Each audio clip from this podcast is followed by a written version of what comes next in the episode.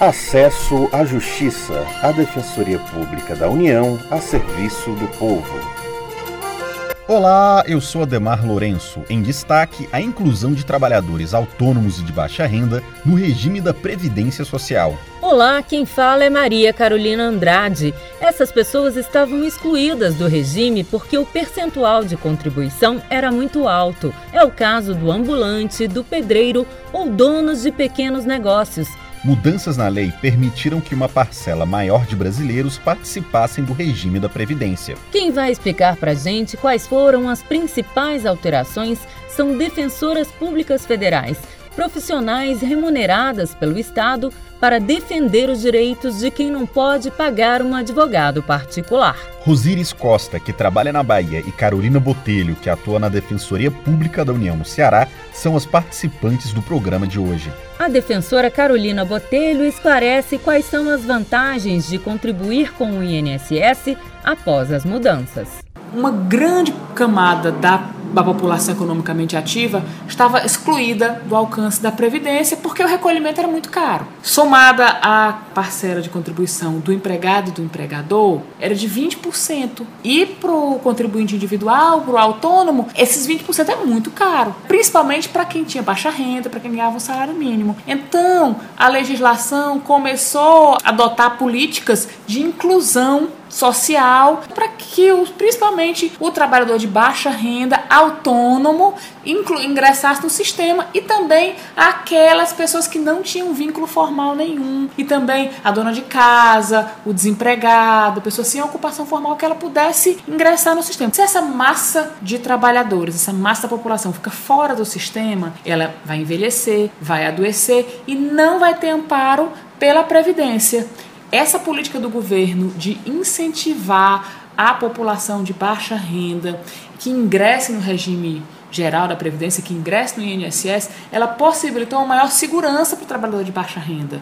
As alíquotas de contribuição são diferentes a depender do caso, como destaca a defensora Rosíris Costa.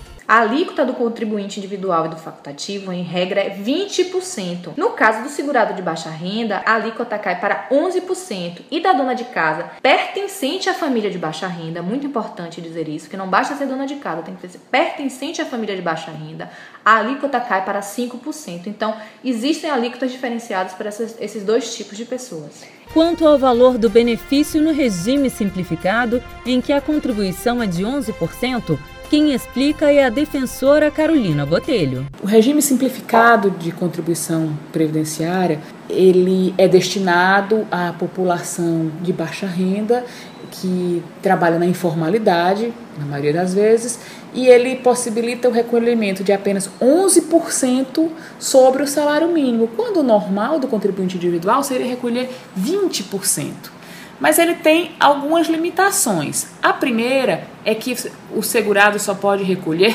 sobre o salário mínimo. Isso significa que se ele vai recolher 11% do salário mínimo, os benefícios que ele vai obter serão limitados ao valor do salário mínimo. Quem contribui com menos não tem acesso a todos os benefícios da Previdência, como esclarece a defensora Rosiris Costa. Na verdade, a legislação apenas exclui a possibilidade da aposentadoria por tempo de contribuição. Então, salvo a aposentadoria por tempo de contribuição, essas pessoas vão ter acesso aos demais benefícios e seus dependentes também aos benefícios previstos em lei. A única exceção prevista em lei é a aposentadoria por tempo de contribuição. Se no futuro a pessoa quiser ter acesso à aposentadoria por tempo de contribuição, é possível pagar a diferença até completar os 20%.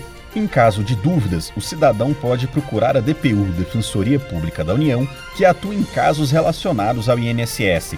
Trata-se de pedidos de concessão negados ou restabelecimento de benefícios podem ser atendidas pessoas com renda mensal familiar de até três salários mínimos. Se você quer saber mais sobre a instituição, curta a página no Facebook www.facebook.com/defensoria União. A gente se encontra na próxima semana. Até semana que vem. Esse programa é produzido pela Assessoria de Comunicação Social da Defensoria Pública da União.